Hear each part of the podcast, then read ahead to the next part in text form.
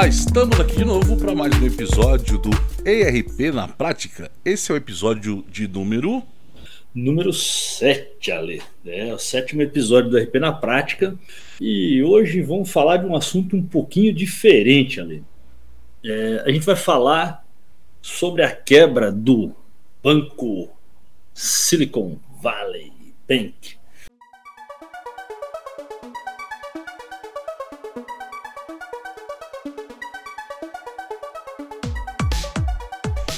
Famoso SVB. É, mas o que, que tem a ver? Para aqueles que falam Hã? inglês, né? SVB. SVB, isso aí mesmo. É, e o que, que, tem a ver, né? O Silicon Valley Bank com o ERP. E por que que nós, né?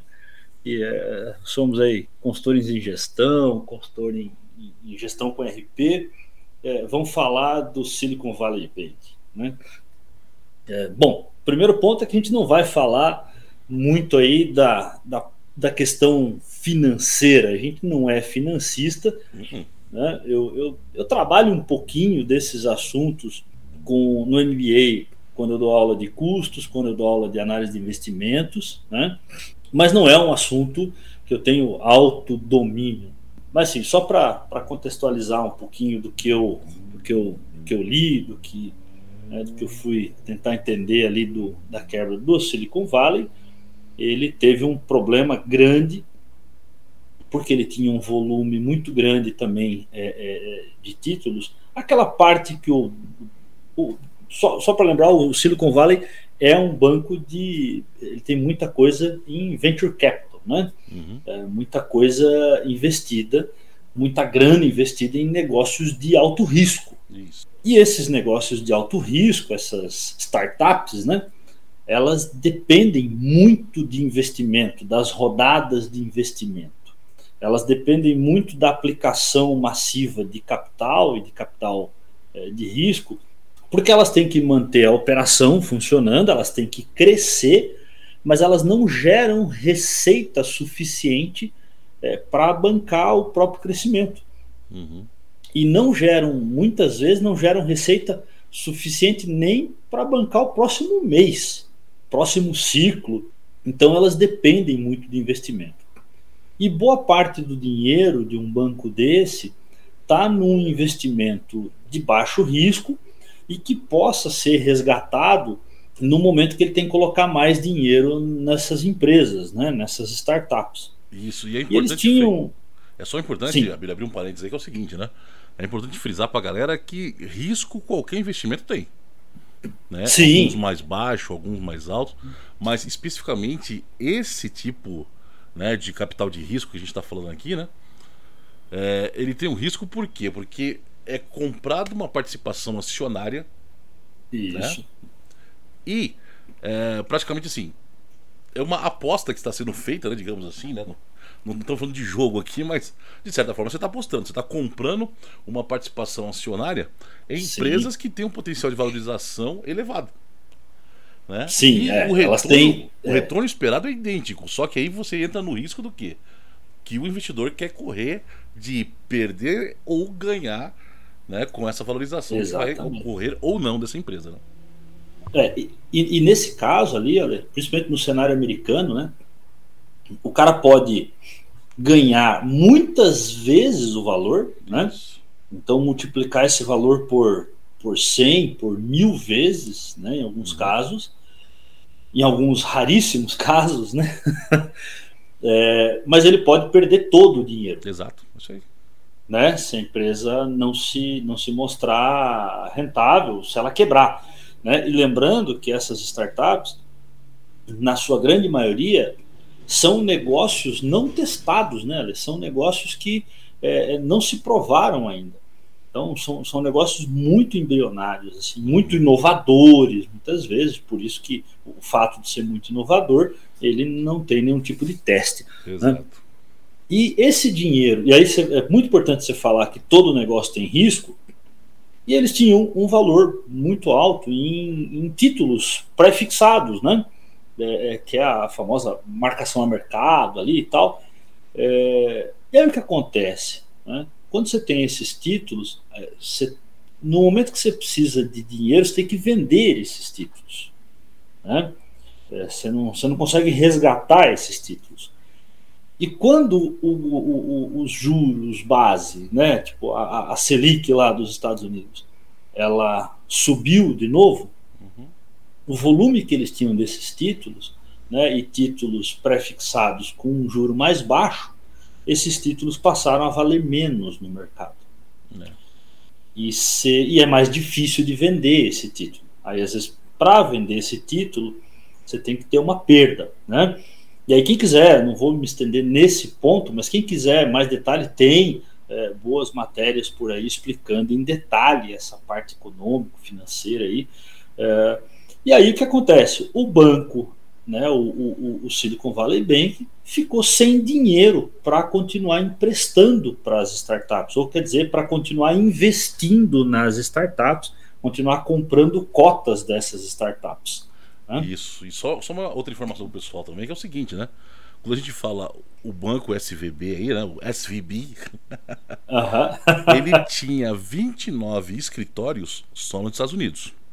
Mas ele operava também, tinha escritórios, vai, vai vendo só, na Índia, no Reino Unido, em Israel, no Canadá, na China, Alemanha, Hong Kong, Irlanda, Dinamarca e Suécia. É coisa pra caramba, né? Então você vê que é uma estrutura considerável, né? É, e, e, assim, investimentos em muitas startups, né? em muitas empresas e que é, empregam muita gente, né? Exato. Esse, esse é um ponto, e aí por isso que existe até um dilema grande, né? Um dilema do próprio governo americano, é, que é o seguinte, né? É, é salva ou não salva o banco? Faz uma intervenção ou não faz para salvar o banco? Né? Uhum. E aí aqui a gente já pode encontrar uma divisão grande de opiniões, aí o ouvinte pode comentar e, falar para a gente o que, que pensa a respeito disso, né? Mas qual que é o dilema? Qual que é a, a dicotomia aí? Né?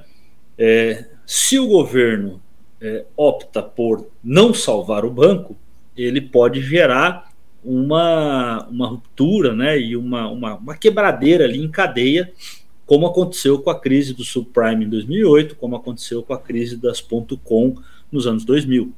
Né? Isso, isso. É, começa a gerar um desespero no mercado, as pessoas começam a querer resgatar dinheiro é, de fundos, os, os, outros fundos que, que não têm o mesmo problema que o SVB teve, né, é, vão acabar tendo problema também de liquidez. Uhum. E isso pode gerar uma quebradeira em cadeia. Então, isso se o governo não salvar. Né?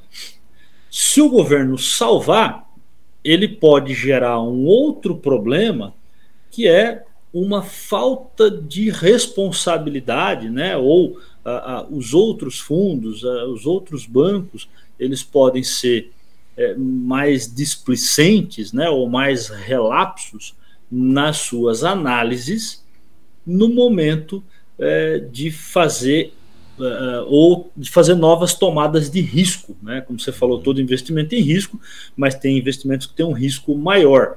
E aí, quanto maior o risco, mais o potencial de ganho. Isso. Aí os outros bancos podem começar, os outros gestores podem começar a tomar mais risco, porque esse risco acaba sendo, ele não é controlado. Mas sabe aquele negócio de, ah, é, você vai brigar na rua, mas o irmão mais velho, o irmão maior está ali do ladinho e qualquer coisa, você chama o irmão mais velho para segurar o outro, né? Os outros podem se sentir assim, uhum. né? E quando, quando o irmão mais velho, o irmão maior não tá, né? Aí você dá aquela segurada, você não arrisca muito, né?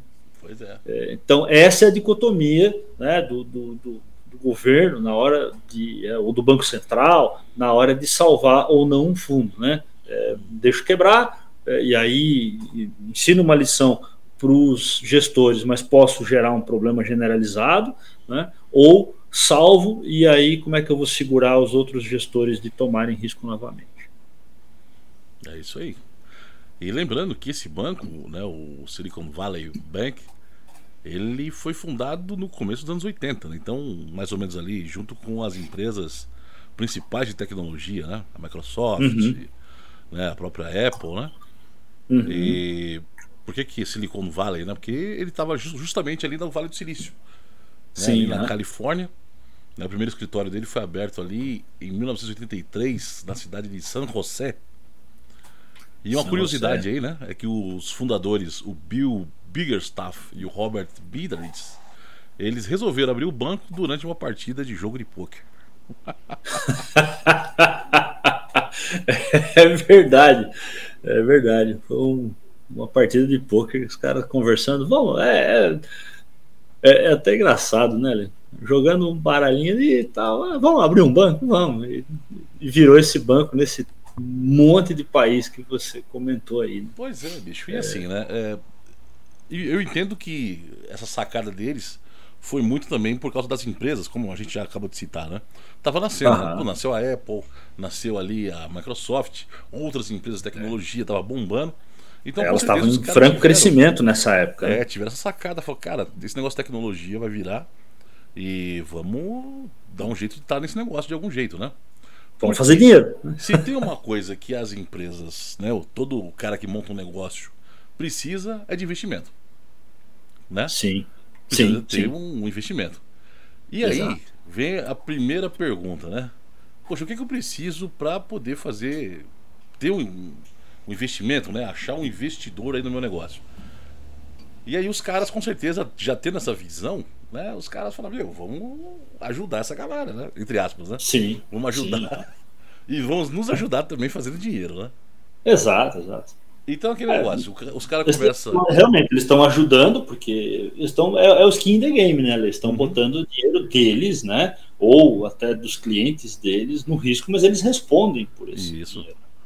E aí eles pegam empresas, né? Que se a gente for lembrar dos cinco, cinco pilares ali, né? Para você poder, poder conseguir investidores para o seu negócio. Primeira uhum. coisa é você ter um plano de negócio estruturado. Então eles pegam, Sim. olhavam a empresa, né? Bom, essa empresa aqui tem um plano de negócio estruturado, né? vamos supor lá, a Apple, né? Ah, tem, né? Ah. Os caras tá fazendo aqui computadores, PCs, né?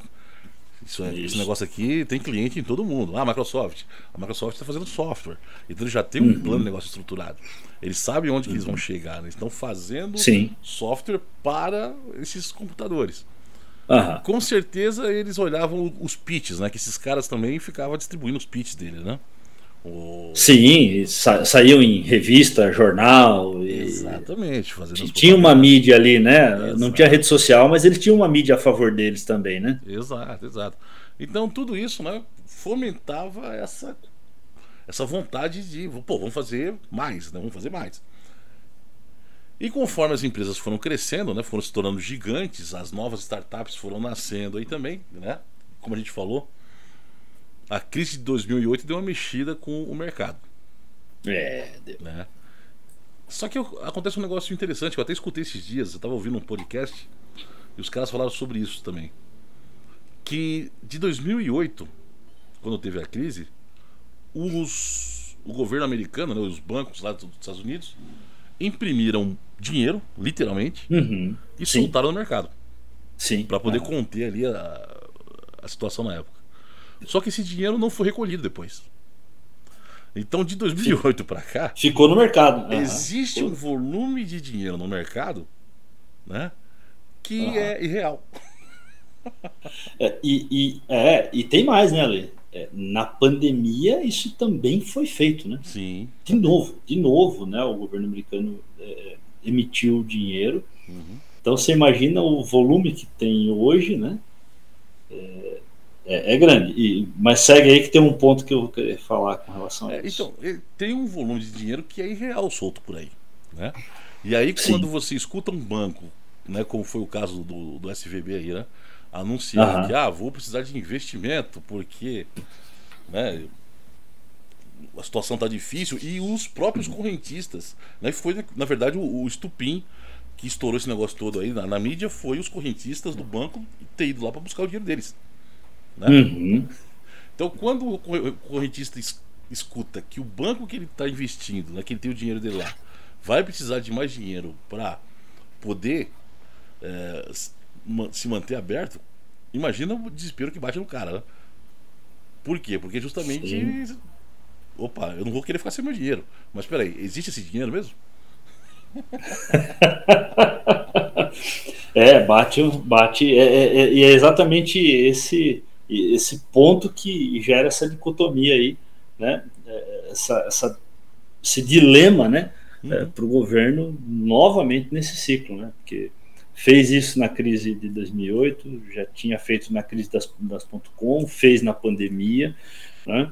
E aí agora faz de novo ou não faz, né? É, e aí ali, tem um ponto que é o seguinte, né?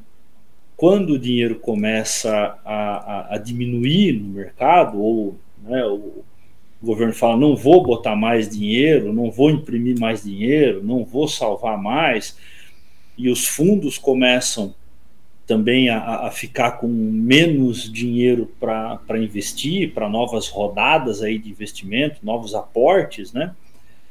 É, o que, que uma empresa que está começando, uma, uma startup está começando, é, na maioria das vezes ela ainda não tem é, três coisas que até o, o Celso falou para a gente, uhum. é, ele sintetizou muito bem ali uh, na, na, no episódio sobre Lean nas indústrias de higiene, né, e que uhum. serve para muita coisa, que é o tripé é, performance, processos e pessoas. Né? E se tem uma coisa que uma startup não tem, é processo, né? Ela pode até ter pessoas, mas ela ainda geralmente tem poucas pessoas, ela, ela tem pouca gente trabalhando muito, né? Então, dificilmente ela consegue absorver solavancos ali, né? É, mas ela tem não tem bons processos ainda, porque ela está crescendo, está se desenvolvendo, né? e raramente tem performance. Né? E aí, como é que uma empresa de uma hora para outra vai conseguir desenvolver performance? Acho que esse é um, um, primeiro ponto que a gente, pensando ali como, como consultor em gestão, como consultor em RP, né, é, é, é, pensando tudo que a gente fala do Lean aqui, uh, uma empresa pode ou não nascer com boa performance. Isso é um pouco complicado, né? É, agora, uma empresa ela pode começar a desenvolver processos desde cedo, ela pode ter um, né, um as pessoas que, que, que, criam a empresa podem ter um mindset de processos. Né? Uh, então, ou ter consultorias ali que ajudem a criar esses processos. Né? É, e aí, assim, o, esses processos, né, uh, eles vão ajudar a empresa a definir, inclusive, onde ela vai colocar cada pedacinho do financiamento. Uhum. Né? Onde ela vai colocar cada pedacinho do que ela está buscando e talvez né, mitigar um pouquinho desses solavancos, né, tendo uma melhor performance, tendo processos. E aí, a, a, a, uma, uma startup ela, ela tem né, outros pontos que o Celso trouxe para a gente, que é a produtividade, inovação e uh, sustentabilidade, e aí depois o quarto passo, governança. Né? Uma startup ela nasce com bastante inovação, talvez não produtividade, mas ela precisa atingir a sustentabilidade o mais rápido possível. Sim. Tá bom, se ela ainda está desenvolvendo produto, não tem sustentabilidade, né, é, é, não consegue, mas ela, ela desenvolvendo bons processos né, e mostrando boa performance, talvez ela consiga fazer uma coisa é, que é diversificar as fontes de financiamento. Mostrar para mais fundos, para mais pessoas, para outras empresas também, né, é, que elas têm alguma coisa boa para oferecer, né, e aí uh, uh, aumentar, né, melhorar aí o número de fontes aí de financiamento. Né, porque aí se um fundo quebrar, o que, que qual que é o grande problema do SVB é, é, é, parar de, de, de, de, colocar dinheiro nas empresas? É porque tem muitas empresas, né, é, você falou ali, está em muitos países, tem muitos escritórios, é um, é um, é um fundo muito grande, né? É, e tem muitas empresas que dependem quase exclusivamente do dinheiro do SVB. Uhum. E aí, se o, SVB, se o SVB quebrar, essas empresas todas quebram. Só vão sobreviver as empresas que, tiver, eh, que tiverem boa performance e que tiverem várias fontes de financiamento. É isso é interessante, Abílio, porque isso a gente trazendo para nossa vida diária, né? Uhum. Uh, não só para nossa vida, digamos, na empresa, né? Mas a nossa vida Sim. particular mesmo, né? Em casa. Isso, isso. Isso Nosso mostra cotidiano. que você ter um único provedor de renda uhum. já é um risco. Com certeza. Né? No caso, as startups que dependem do SVB como provedor de, de, de recursos, no caso, né? De recursos. Uhum. É um risco. Então, qual que seria o ideal aí? Né? O ideal é que você tenha mais de um. É aquela velha história de todos os ovos no, na mesma na cesta. Mesma cesta. Né? Sim. Então, se, se isso vale para quando a gente faz economias, né? quando a gente faz uhum. investimentos, uhum. fazer essa distribuição, o, o, outro lado também é válido, né? Ah, mas aí eu vou estar tá devendo para mais gente, né? As pessoas podem pensar, né? Poxa, mas se eu dever para três, quatro provedores, a minha Sim. dívida pode ser maior. Aí que tá, né? Provavelmente não. Porque você não vai pegar, por exemplo, é, um milhão com cada um desses quatro. Se você precisa uhum. de um milhão, você vai dividir esse um milhão, será 250 mil para cada um. Exatamente. Né? E aí exatamente. você vai poder ter uma, uma divisão aí, né? Uma, uma, uma, distribuição, né? Exato, essa é palavra. Uma distribuição né, de aportes aí para você. Então você não Exatamente. fica na dependência só de uma fonte, como foi o caso aí do pessoal que dependia só da SVB, né?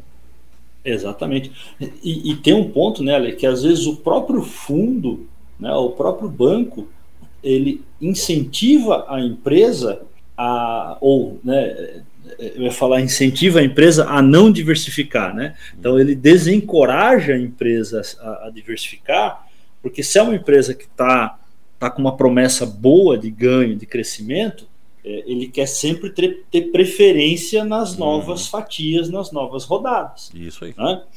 É, e às vezes ele mostra para a empresa um, um, um, um poderio de, de, investimento, uma força né, nas próximas rodadas, e aí o empreendedor se acomoda muitas vezes e não vai no mercado buscar outras coisas. Fala, não, eu tenho esse provedor aqui que está bem, está bom, ele gosta de mim, ele vai né, aportar de novo na, né, na, na, próxima etapa, né, no, no, na próxima fase de crescimento. Uhum.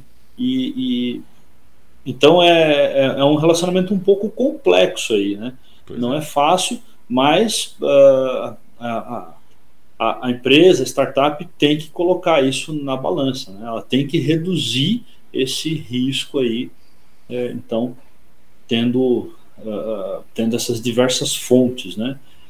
Mas mesmo assim, além dessas fontes, né, elas têm o. A gente tem o cenário global também, né? Sim. E tá bom, se eu tenho várias fontes, e de repente todas essas fontes reduzem ou o dinheiro fica mais caro no mercado, como a gente viu acontecer agora recentemente, né? É, e o que, que, é o dinheiro ficar mais caro para as startups? Né? Para a gente, pessoa física, né, o dinheiro ficar mais caro são os juros dos empréstimos subirem. Né? Isso. Se eu quiser comprar uma, alguma coisa à prestação, se eu ia pagar mil é, é, em 10 vezes de 120 reais, que ia dar 1.200, agora eu vou pagar 10 vezes de 130. E daqui a pouco 10 vezes de 140. Né? Uhum. Quando o dinheiro fica mais caro. Ou eu tenho que esperar né, as coisas se acomodarem e aí a, a, o valor voltar a ser 10 vezes de 120 ou 10 vezes de 110. É isso aí. É, e para a empresa a mesma coisa, né? Só que como a empresa não vai pagar isso parcelado, o que, que é o dinheiro ficar mais caro, né? É que o, o, o fundo ou o banco, para colocar o mesmo dinheiro, ele vai querer uma cota de participação maior da empresa. E se você entregar uma cota maior, você vai ter menos cotas para oferecer em novas rodadas. Né? E aí você pode comprometer, porque dependendo do número de ciclos que você precisa para atingir o ponto de equilíbrio da empresa, né? É, então, para quem não. Assim, a gente tem vários pontos de equilíbrio, né? Mas basicamente é quando as receitas pagam todas as contas e ainda sobra algum lucro, né? Se o pessoal quiser, a gente pode falar um pouquinho mais, até fazer um vídeo explicando melhor essa, essa questão dos tipos de ponto de equilíbrio, como que isso funciona.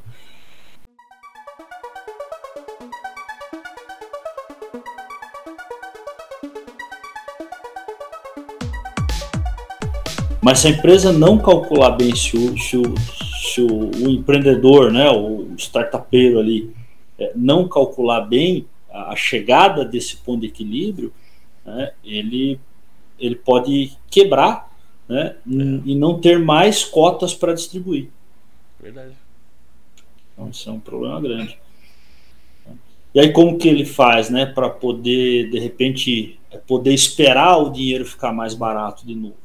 Então o cara tem que ter um plano de contingência, né, Lê? Sim. E, e, isso a gente faz bastante em ERP, né? Opa, tem que ter. Plano de contingência é algo que é bem-vindo, cara. É, em produção, né, cara? Quando a gente fala de planejamento de produção, né? Sim. Você tem que ter um plano de contingência. É, principalmente assim, quando você pega investimentos, né?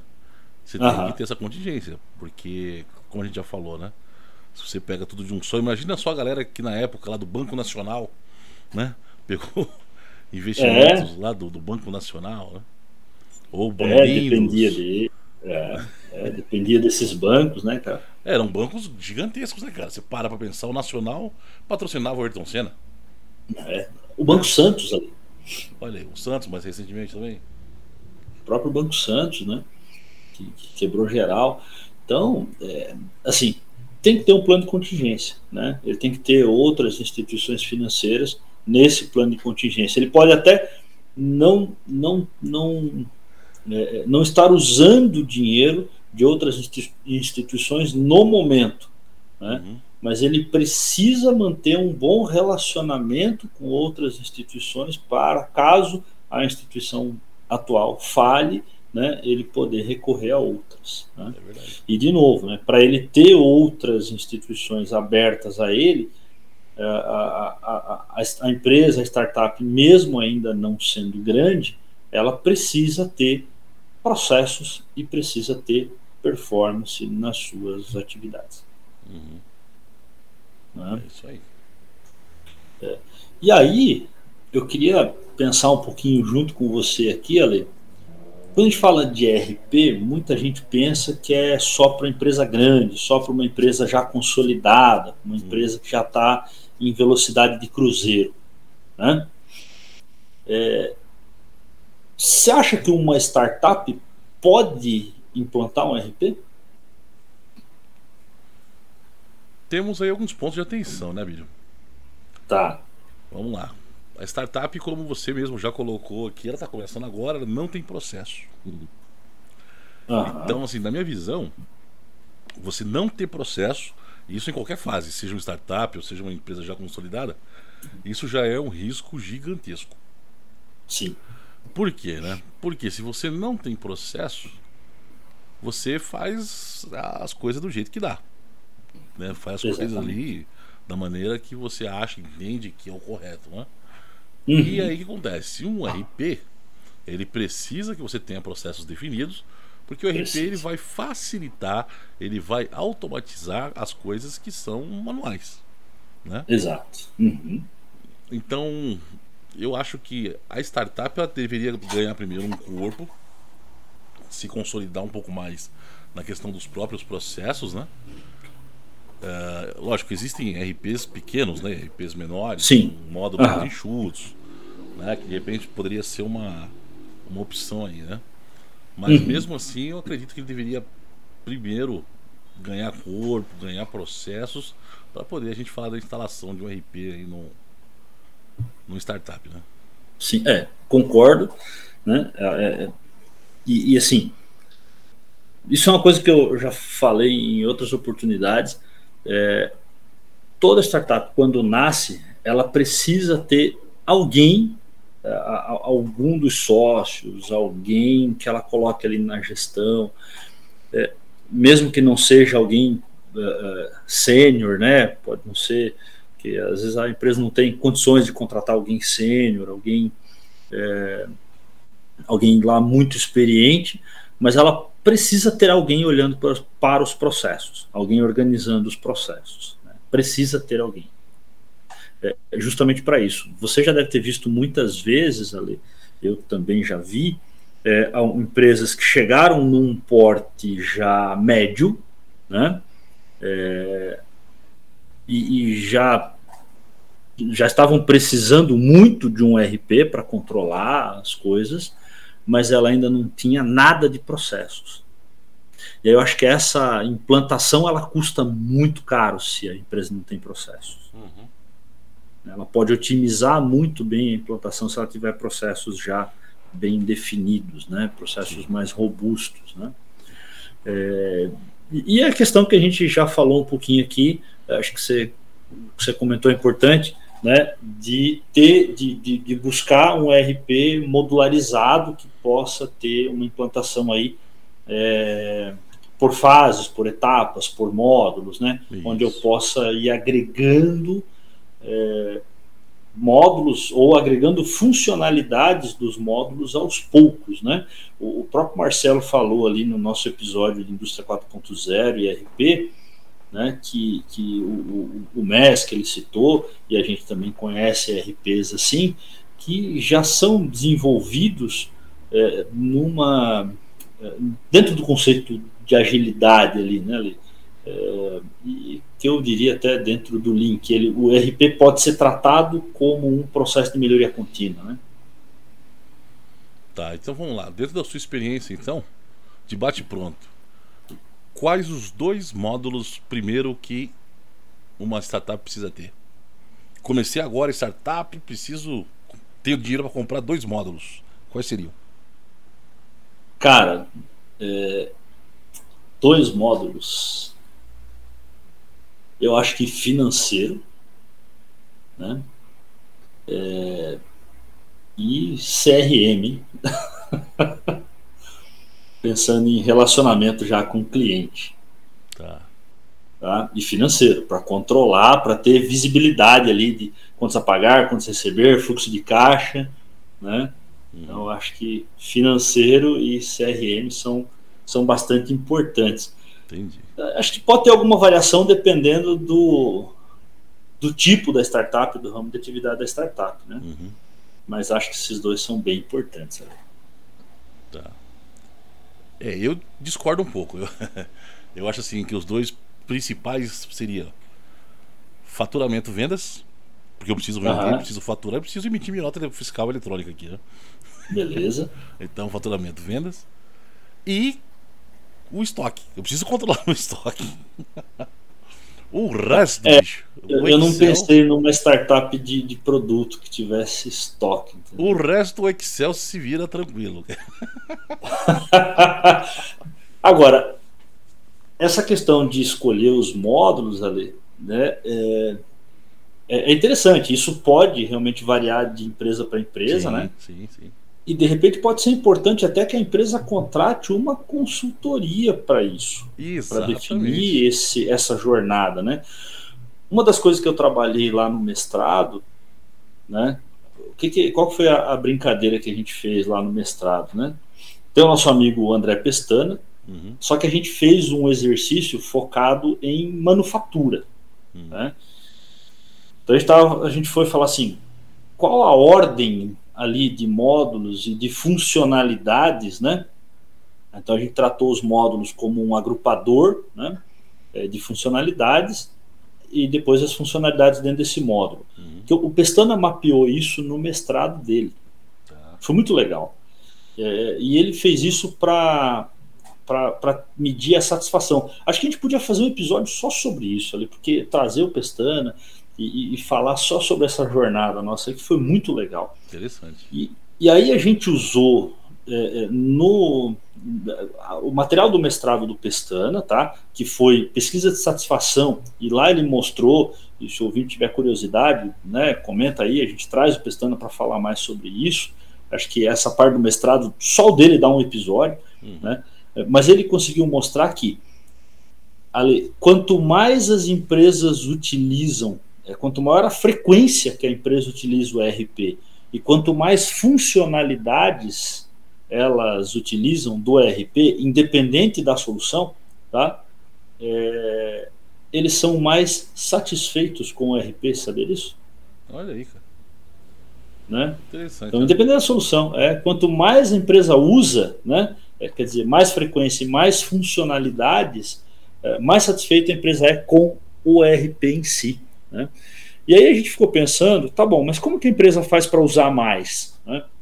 É, porque existe, até está no livro do Ernesto, no, no livro Bate-Papo sobre TI, ele, ele traz uma, uma estatística que é, a gente poderia até pensar numa pesquisa para medir isso e tal, mas uh, as empresas utilizam um percentual muito baixo das funcionalidades do ERP. Uhum. Né? E aí tá bom, eu quero aumentar o uso dessas funcionalidades ao longo do tempo, né? para não consumir muito recurso. E aí a gente está falando aqui é, de empresas em crescimento, que dependem de recursos de investimento e que elas precisam crescer. Mas como que ela faz para ir implementando funcionalidades, saber o que implementar? Né? A gente acabou usando né, duas técnicas de priorização, tá? que são o Delphi e o AHP. Né? O AHP, que é o Analytical Hierarchical Process, né? É, o processo de hierarquia, né? de, de análise hierárquica. Né? Uh, então, com esses processos, a gente vai fazendo, tem um, tem um processo estruturado para fazer uma comparação de todas as funcionalidades que você pretende implementar, aí você faz uma, um bate-papo, uma pesquisa e tem uma forma de você é, conseguir até medir um consenso? E aí e, e, olhar qual é realmente quais são as funcionalidades que você vai implementar, da mais importante ou da mais prioritária para a menos prioritária. Olha aí. Então, então existe um trabalho que você pode fazer, né, para definir essa sequência né, com um nível melhor aí de assertividade, baseado até no conhecimento das pessoas da sua empresa. Isso é muito legal. Poxa, interessante esse trabalho, hein? Foi muito legal, foi muito legal. A gente se lascou bastante, mas se divertiu pra caramba. Meu filho fala que até hoje a, a, o fato dele me ver estudando e, e, e, trabalhando ali nas madrugadas incentiva ele a, virar noites hoje em dia. Olha Não, mas é então, importante, cara, ter essa visão, porque as empresas, às vezes, né, começa tudo com muito boa vontade, né? Todo mundo, lógico, você começa um negócio porque você quer é, contribuir para a sociedade, né? Óbvio, quer ganhar dinheiro também, né? Não vamos, né? não vamos ser é, somente visionários, né? Dizer, ah, eu, é um serviço para a sociedade. Não, você quer dinheiro também. Essa, essa é a verdade. Né? Isso. Uhum. E, e as pessoas, por desconhecimento mesmo, né? Às vezes acabam entrando numa barca furada, né? Ah, compra aí. Sim. Ah, vou comprar. Que módulo você vai comprar aí, né? Na sua startup. Ah, vou comprar aqui, sei lá, deixa eu chutar aqui um PCO, por exemplo. Não, mas cara, peraí. Né? Vamos começar. Só para quem não sabe, é o planejamento de controle orçamentário. Né? Isso. Vamos começar estruturando de baixo, amigo. É, você já é. Né, tá pensando em algo superior, algo que você depende de uma estrutura já montada. Exato. Por falta de conhecimento mesmo. Então, por é. isso que necessita de um apoio. Exato. Necessita, de repente, de uma consultoria, de, de pessoas que possam te orientar a fazer de uma forma assertiva que não tenha o retrabalho depois, né? Exatamente. Eu, eu acho que é, é, é, aquilo que você sempre fala aqui, né, Ale? Você já falou outras vezes. É, o cara decide que vai implementar uma solução, uma nova funcionalidade, um novo módulo, um novo software. É, ele decide porque o amigo dele comentou lá no churrasco de domingo, no isso. jogo de gol, né? É na mesa da, da, do bar lá na cerveja né? Falou assim: ah, botei um negócio na minha empresa que, putz, tá, tá ajudando pra caramba. Daí o cara chega na empresa segunda-feira, fala assim: ó, compra essa funcionalidade aqui que vai ajudar pra caramba, né? É. Mas, mas não é aquilo que ele está precisando naquele momento. Né? Eu, às vezes, subutiliza. Eu, não, eu, logicamente, eu não vou citar nome né, da, da empresa nem das pessoas envolvidas, mas um, algumas semanas atrás aí eu fui numa empresa grande, né? Que estava infeliz com a ferramenta atual, né? E queria uhum. trocar para uma outra ferramenta, não sei o que, tal, tal. Então eu fui fazer um trabalho de é. arquitetura lá, né? Uhum, a primeira coisa que eu identifiquei é que da ferramenta atual eles não usam nem 10%, velho, então. do que a ferramenta oferece. Né? Depois, no final do dia, eu tive a oportunidade de conhecer, de conhecer e conversar com o, o sponsor né, do, do, do uhum. futuro projeto aí, que é o controller lá da empresa. Uhum. E ele veio do mundo de uma outra ferramenta, né? uma ferramenta grande, uma ferramenta internacional. Então ele estava acostumado com essa ferramenta, né? E aí eu conversando com ele e tal, eu expliquei para ele, falei, cara, eu entendo a insatisfação de vocês porque vocês não usam nem 10% do que a ferramenta atual oferece. Exatamente. Né? Então eu acho que precisa fazer um trabalho aí de conhecer a ferramenta. Né? Vocês têm algumas questões de processos que precisa rever aqui também. Uhum. Né? Então foi um bate-papo muito produtivo, ele entendeu também, né? Legal. Desse lado. Uh, e assim, muitas empresas acontece isso. Por subutilizar a ferramenta, acha que não presta. Né? Acha que não vai trocar por uma melhor. Só que essa melhor, cara, você também vai ter um custo, você vai ter um, uma curva de aprendizado das pessoas que talvez te custe muito mais caro do que você investir aí na revitalização da ferramenta atual, né? Exatamente, exatamente. O cara compra o carro de Fórmula 1, né? E coloca eu para pilotar, né? Aí vai reclamar depois, pô, mas esse carro só bate, né? Pois é, é, é, isso que acontece, né? É. É, então, é, realmente uh, depende muito dos processos, das pessoas, né, de capacitar as pessoas, né, de treinar, de ensinar as pessoas, é, não só com relação aos, aos sistemas, mas aos processos, né? Sim. Então, é, acho que é interessante esse papo, né, Ale? É, o quanto a consultoria em gestão e, e, e a, a, a, o uso correto, né, a implementação correta dos sistemas pode ajudar uma empresa a, a, a não sentir tanto, não vou dizer que não vai sentir, mas a não sentir tanto ou não quebrar né, quando o seu principal investidor quebra. É verdade. Acho que esse é o, esse é o recado principal desse episódio. Né? É verdade. E nós, também como investidores, né, agora a gente se colocando na outra ponta, né? Sim. A gente tem que fazer a mesma coisa. A gente precisa diversificar os nossos investimentos Exato. Para não ter o problema, de novo, né, de colocar todos os ovos na mesma cesta. Na mesma cesta, exatamente. Né? Porque também, se uma das empresas que a gente investe quebrar, né, é, a quebra dessa empresa não pode ser a nossa ruína. Né? É isso aí. É Porque isso pode acontecer. Quando você investe em empresas, isso pode acontecer. Sim. Né? É, é não é isso que pode deixar a gente né, arruinado, a gente sem dinheiro. É, isso é interessante, eu, eu, eu, vi, assisti aquele filme é, do Ike Batista. Né? Hum, assisti também. É, e, e, no filme você viu que ele retrata muito bem né, um cara que investiu todo o dinheiro da família, uhum. né, é, é, inclusive de outras pessoas, de outros familiares, e ele investiu o, o dinheiro todo, né, desses familiares nas empresas X, né? Isso. É, porque estava subindo muito, né? Esse já foi o primeiro ponto, né, complicado. Ele estava é, já investiu depois que já tinha subido bastante, já estava uhum. numa, numa alta, né? Mas aquela aquela euforia de que vai subir muito mais e não fez uma análise. Ele foi muito mais pelo marketing daquilo que estava acontecendo do que pelos números é, de fato, né? Isso, isso. É, e, e, também uh, não era especialista naquele ramo de atividade, aí se acredita em toda e qualquer estimativa que se dá. Né? Então isso é um ponto complicado.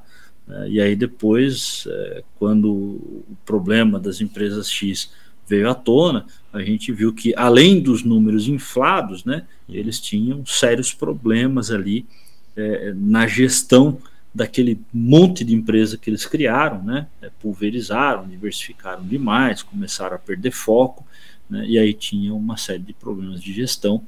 Uh, e as pessoas que tinham investido realmente, eu conheci pessoas, né, conhecidos meus, uhum. que, que perderam também quantias significativas nas empresas X. Né? Alguns é, tinha um investimento bem diversificado, então a perda não foi significativa, né? Perdeu, mas fazia parte do risco, né? Um risco calculado, tá? Mas é, conheci outros que, assim, é, investiram dinheiro uh, que não era de investimento. Esse é o grande problema. Né? Depois tiveram que fazer financiamento para pagar o dinheiro que perdeu na empresa X. Exato. Né? Na, na, nas empresas do Ike. Então esse filme eh, me fez lembrar assim de alguns amigos, né? dessa época e aí para as pessoas que vão investir, né? A, a gente já falou que de repente a gente pode até fazer um episódio sobre isso, sobre a questão de como a gente investe, mas um dos pontos, né, é olhar a, a, o propósito da empresa e tentar conhecer o máximo possível sobre a empresa. É, antes de, de colocar um investimento significativo em ações, por exemplo, dessa empresa. É, não só nesse ponto, né, Billy, mas assim, qualquer coisa que você for fazer, né, você vai montar uma padaria. Cara, Isso. não monte uma padaria sem você antes conhecer o negócio. Exatamente. É, muitos problemas são criados, né?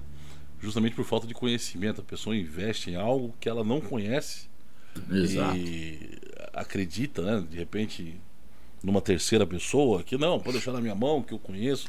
Não, não, cara, vai você, né? Nem que você Exato. tenha que trabalhar um tempo, né? Na é. padaria é. ali, né? Arruma um emprego na padaria ali, como atendente, né? Para entender como é que funciona um tempo, tal, não sei o que, vai né, depois. Mas você precisa Exato. conhecer os negócios por dentro, né, cara? Exato. E... A, a, padaria é um exemplo excelente, né, Ale? Porque assim, é, o cara, a, a pessoa é, é, monta a padaria porque adora pão, uhum. mas não guarda acordar cedo, né? Então. Mal sabe ela que três horas da manhã já tem que estar lá fazendo a massa, né? Exatamente, né? Então é, é, é, diferente, né? Olhar o negócio por dentro dele, né? É, é, e, o, e olhar o produto que esse negócio é, gera, né? Então a pessoa adora pão, mas odeia acordar cedo, né? Então é, não pode montar uma padaria, tem que montar alguma coisa que só começa a funcionar no final do dia, né? Pois é, pois é. Então, e, e tem, tem negócios para todos, né? Tem. É, então, às vezes é melhor montar alguma, né, um, um, um, barzinho de happy hour, né? Que só abre às três da tarde. Né? Vai ter muito mais sucesso. É isso aí. Show de bola, ali. Muito legal. Então, acho que o recado é esse, né, Lê? Consultoria é importante, priorização é importante, diversificação é importante, né? E processos e performance uh, e pessoas são importantes. É isso aí. Muito legal. Obrigado, pessoal, que ficou com a gente até aqui. E até o próximo RP na prática, né, Lu? É isso aí. Valeu, galera. Valeu, Emílio. Até o próximo. Valeu, abraço. Você acabou de ouvir Industrialização podcast que fala sobre o passado, presente e futuro da indústria. Esperamos que você tenha gostado. Se você perdeu os episódios anteriores, te convidamos a ouvi-los. Para isso, digite Industrialização na busca do Spotify. Tem muito conteúdo bom para você aqui. O Industrialização é uma iniciativa independente com o objetivo de informar e formar opiniões. Este programa foi escrito e apresentado por Abílio Passos e Alexandre Amaro Direção e produção Abílio Passos e Alexandre Amaro. Edição Alexandre Amaro.